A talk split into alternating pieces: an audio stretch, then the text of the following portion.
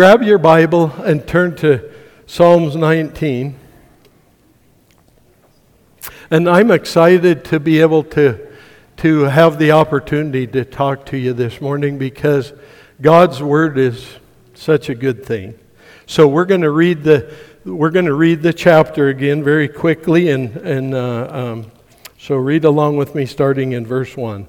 The heavens declare the glory of God, and the sky above proclaims his handiwork. Day to day pours out speech, and night to night reveals knowledge.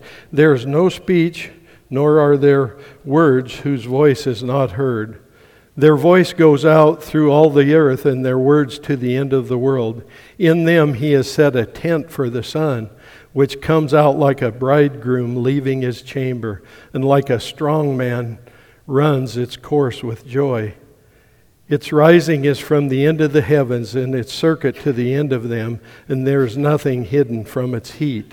The law of the Lord is perfect, reviving the soul. The testimony of the Lord is sure, making wise the simple. The precepts of the Lord are right, rejoicing or rejoicing the heart. The commandment of the Lord is pure, enlightening the eyes. The fear of the Lord is clean, enduring forever. The rules of the Lord are true and righteous altogether. More to be desired are they than gold, even much fine gold, sweeter than honey and drippings of the honeycomb. Moreover, by them is your servant warned. In keeping them there is great reward. Who can discern his errors? Declare me innocent from the hidden faults. Keep back your servant also from presumptuous sins.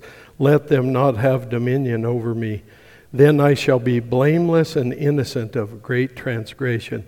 Let the words of my mouth and the meditation of my heart be acceptable in your sight, O Lord, my rock and my redeemer. So, hang on to your Bible. If you don't have one, grab one in front of you. And I, uh, um, I want you to uh, just pray along with me that uh, God is going to speak to you, okay? So let's pray together, but hang on to a Bible. God, open up your word to us and convict us uh, and guide us through our lives. Show us the paths, God, please, that uh, lead us to righteousness. Hear our prayers, Lord, and we ask this in Jesus' name. Amen. I want to say and remind all of us that God's Word is amazing and it's stood the test of time. And it's going to continue into eternity. In fact, the guys this morning, uh, we were looking at this verse, Proverbs 30, verse 5 says, Every word of God proves true, and He is a shield to those who take refuge in Him. We can find refuge in His Word because it is from God the, the world we're living in changes everything. We, we want things to change or change things to please us and fit our wants and our desires. And that's why we need something that's unchanging, trustworthy, and correct that we can count on. I guess we would say that we can stake our lives and eternity and our futures on, would be the term that we would use. But if you've been here the last few weeks, you know Phil has been teaching from the 19th chapter of uh, Psalms. And uh, if you're new today, we have good things from the Bible to share with you, and we want to embed those verses, those verses that we keep reading repetitiously. We want to embed those in our hearts and minds. And today we're going to be looking at Psalm 19, verses 12 and 13 of chapter 19. And at first I looked at these verses and I thought, how can I prepare a message on these two verses? And then I read and looked closely. And then I guess you would say the meat and the potatoes uh, showed themselves. Uh, we have two verses here that open up lots for our minds to think about, but man, is it good stuff. And I'll also mention, because of the, all the scriptures that I'm using, I'll be reading some directly out of my notes. for the sake of time, but I'll reference the book, chapter, and verses. And also, I'm using everything is out of the English Standard Version Bible, and those are the version of the the ones that are in the chairs here. But uh, read with me again Psalm 19, verses 12 and 13, because that's what we're going to be talking about this morning. And it says, "Who can discern his errors? Declare me innocent from hidden faults." Keep back your servant also from presumptuous sins. Let them not have dominion over me. Then I shall be blameless and innocent of great transgression. Let's do a brief outline um, of verses 12 through 13. And Chelsea has a slide there, that and you'll see the scripture references there that I'm going to be quoting out of my notes. So I, uh, I want you to be able to have those for yourself if you want to look at things later, but that's where I am uh, uh, going to be reading from. You might uh, break it down a little differently if you were doing this, but today this is what I want us to think about. So discern his errors hidden faults, presumptuous sins, dominion over me, blameless and innocent, and great transgression. Um, discern his errors. Do you think we have the ability to always know right from wrong? Let me ask that again. Do you think we, us, you and me, have the ability to always know right from wrong. Yeah. Shake your head no with me. Yeah. And Proverbs 14, verse 12, you'll see my reference there. It says, There is a way that seems right to a man, but its end is the way of death. So that's a very straightforward and blunt way to put it, isn't it? So, to answer our question, it would be no, we can't always trust our heart or our instincts. And we can see this answered through all throughout the Bible. And we got ourselves into trouble starting with Adam and Eve, didn't we? In the book of Genesis. And what it's called, it's called sin. Okay, now hidden faults. Do we have hidden faults? What is buried deep down inside of us? What's in our heart? You ever think about that? Jeremiah 17, verse 9 says this The heart is deceitful above all things and desperately sick. Who can understand it? Now let's read that one more time. The heart is deceitful above all things and desperately sick. Who can understand it? And all you need to do is read the news and see things that are happening in the world that we live in. And we wonder how people could do the things that they're doing. Do you wonder that? Yeah, I do. Now, this leaves us a little hopeless and when the reality of those words sink in. So let's get another perspective, and this is in the Old Testament too, and it's in Ezekiel 36 26. And uh, what is being talked about here is what was to come. And boy, Jesus uh, saved our bacon, didn't he? Uh, says, I will give you a new heart and a new spirit I will put within you. And I will remove the heart of stone from your flesh and give you a heart of flesh. God has accomplished that by sending Jesus to change things for us, and Jesus gives us a new heart, and we get God's Spirit to help guide us and direct us. So, see, our heart is wicked and deceitful and sick, but Jesus gives us a new heart. Yeah, we need a heart transplant, don't we? Yeah.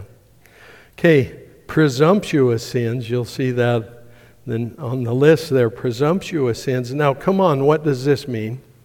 That sounds kind of serious, doesn't it? A pre- presumptuous sin.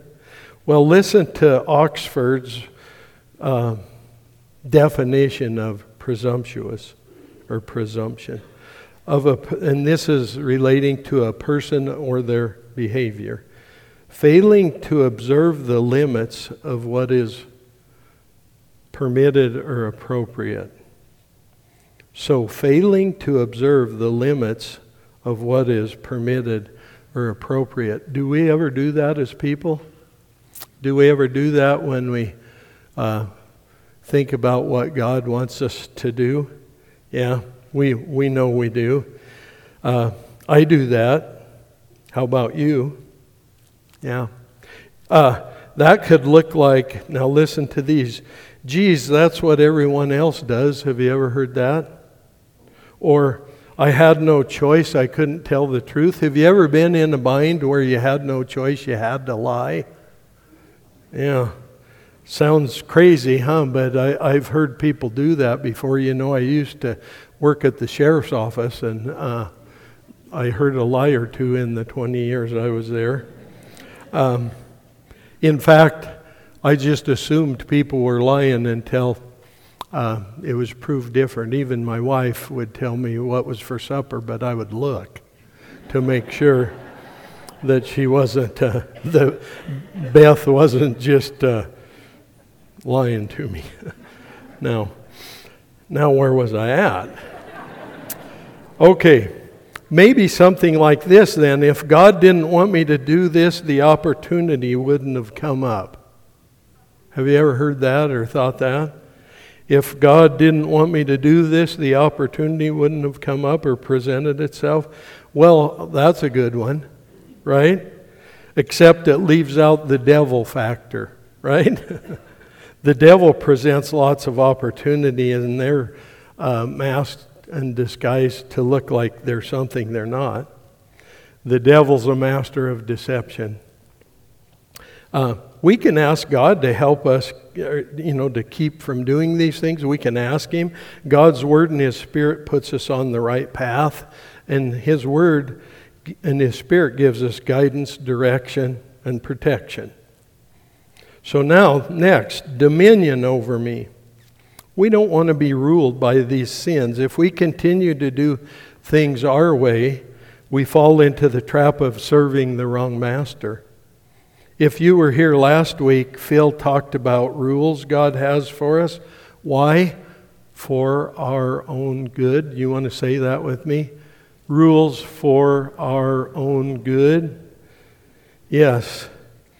Um, Matthew 6:24 says, "No one can serve two masters, for either he will hate the one and love the other, or he will be devoted to the one and despise the other." you cannot serve God and money. Now, that verse out of Matthew, that is Jesus talking. Interesting, he calls out money here in particular.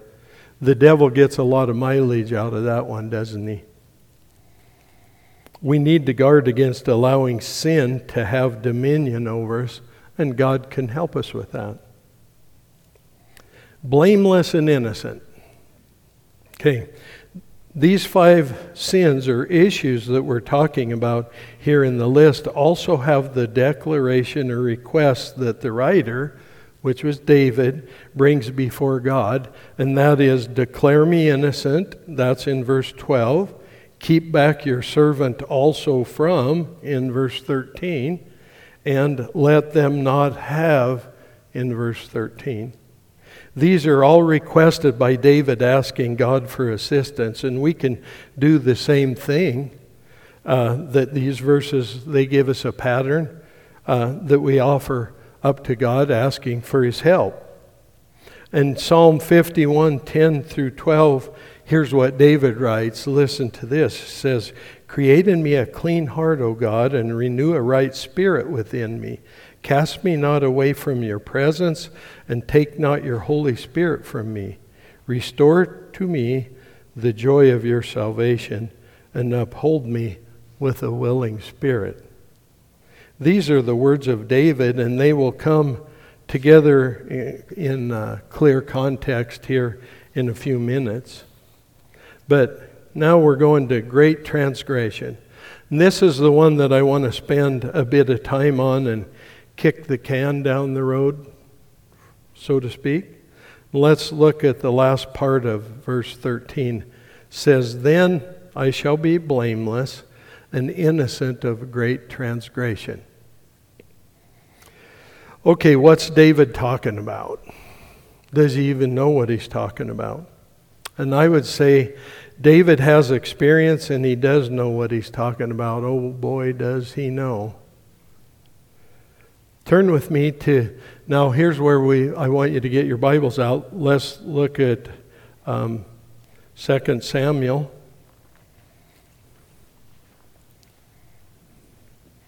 Chapter 11. And we're going to start in verse 1.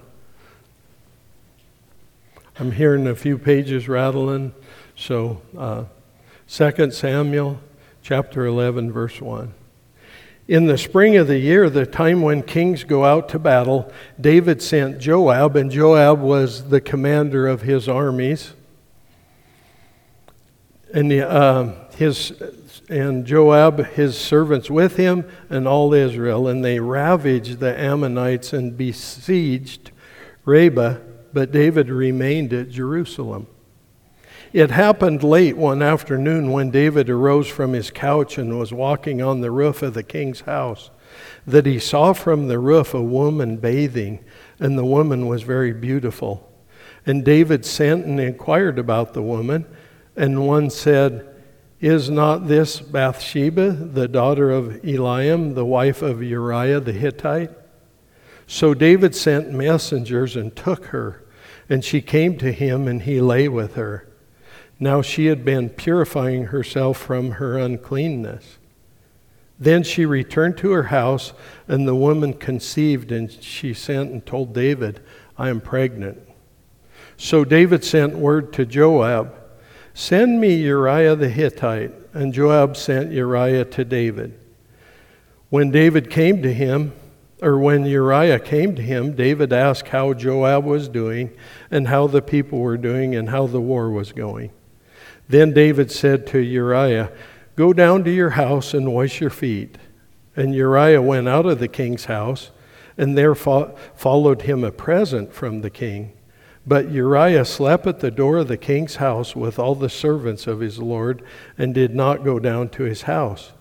When they told David Uriah did not go down to his house, David said to Uriah, Have you not come f- from a journey? Why did you not go down to your house?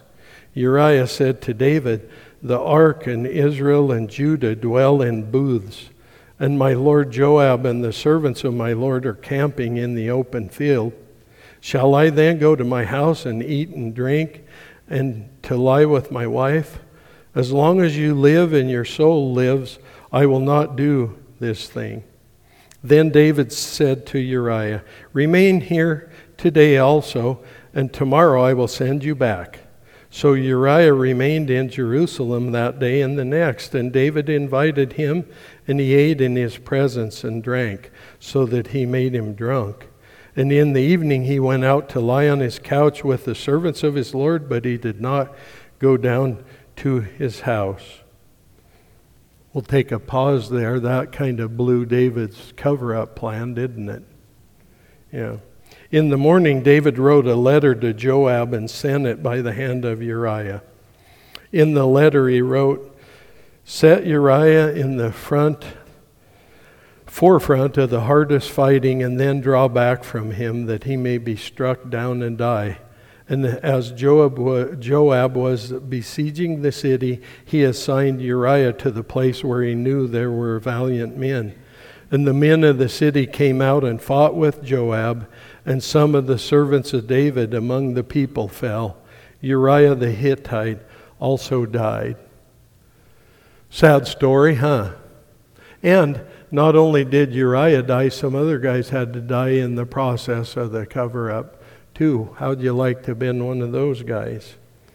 But uh, I want you to, this week, if you're interested in 2 Samuel, read, read uh, uh, ver- chapters 11 and 12 for the full context of all the details of this.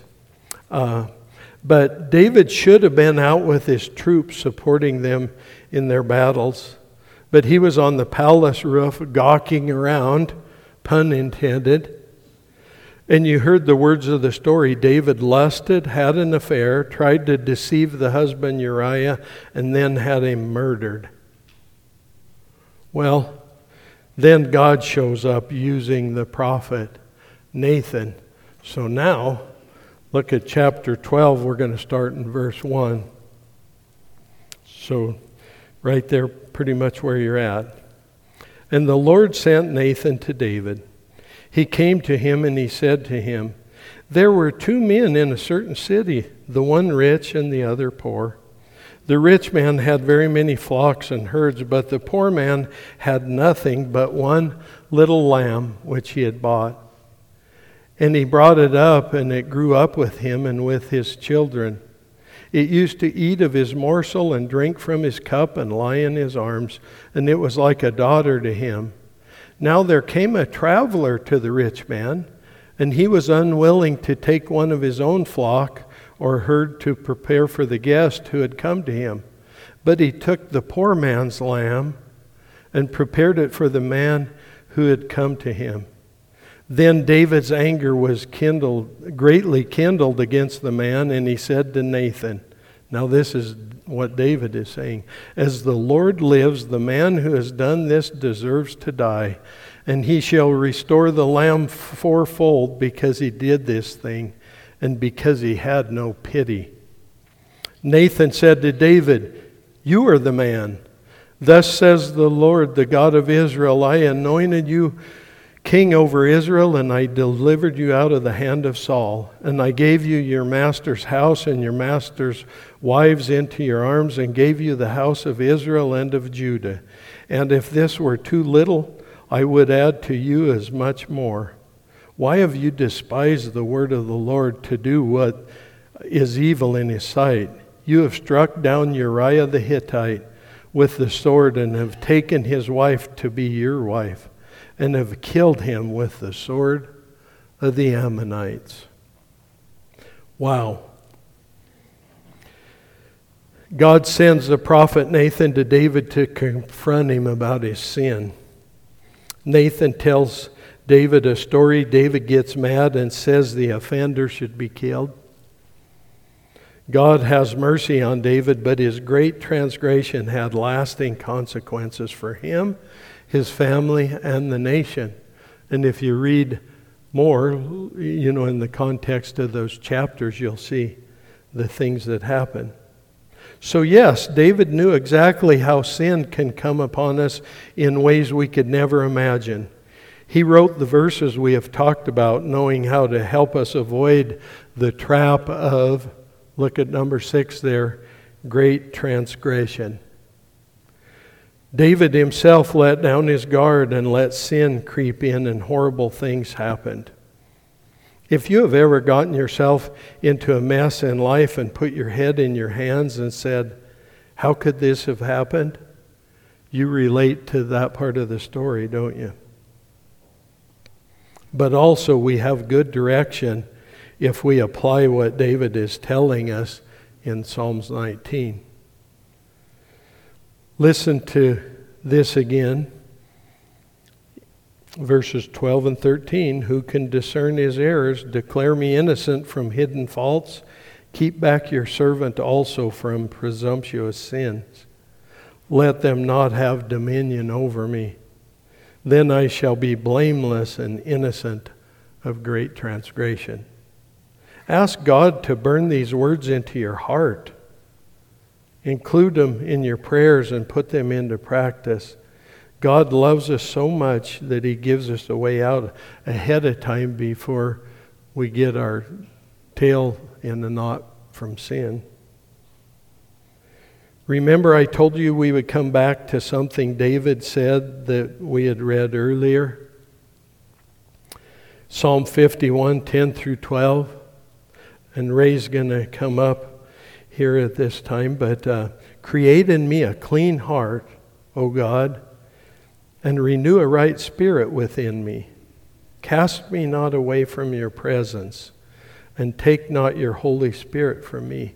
Restore to me the joy of your salvation, and uphold me with a willing spirit. Yes, David knew about sin, he knew about consequences. He knew about forgiveness and he knew about restoration.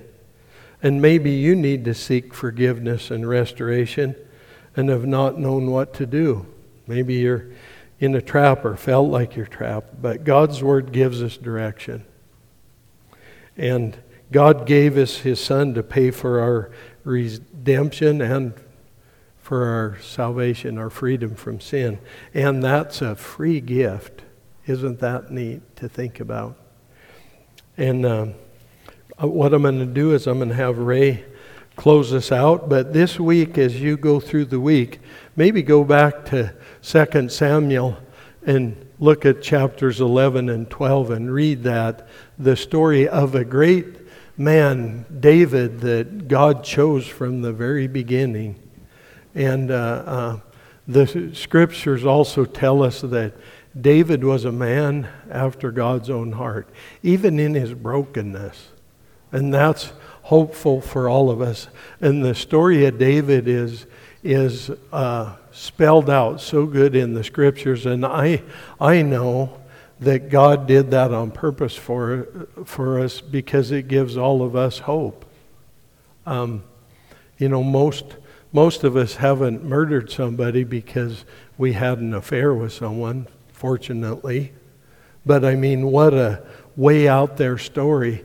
But uh, per, this man that we know as David could have been uh, out of war encouraging his troops like he should have been, but he was hanging around looking off the roof and getting himself into trouble. Good grief. You know, I'm sure he just said, Man alive, if I would have just done the things that I was supposed to. But that's the story for all of us, isn't it? Yeah. So um, thank you for listening this morning.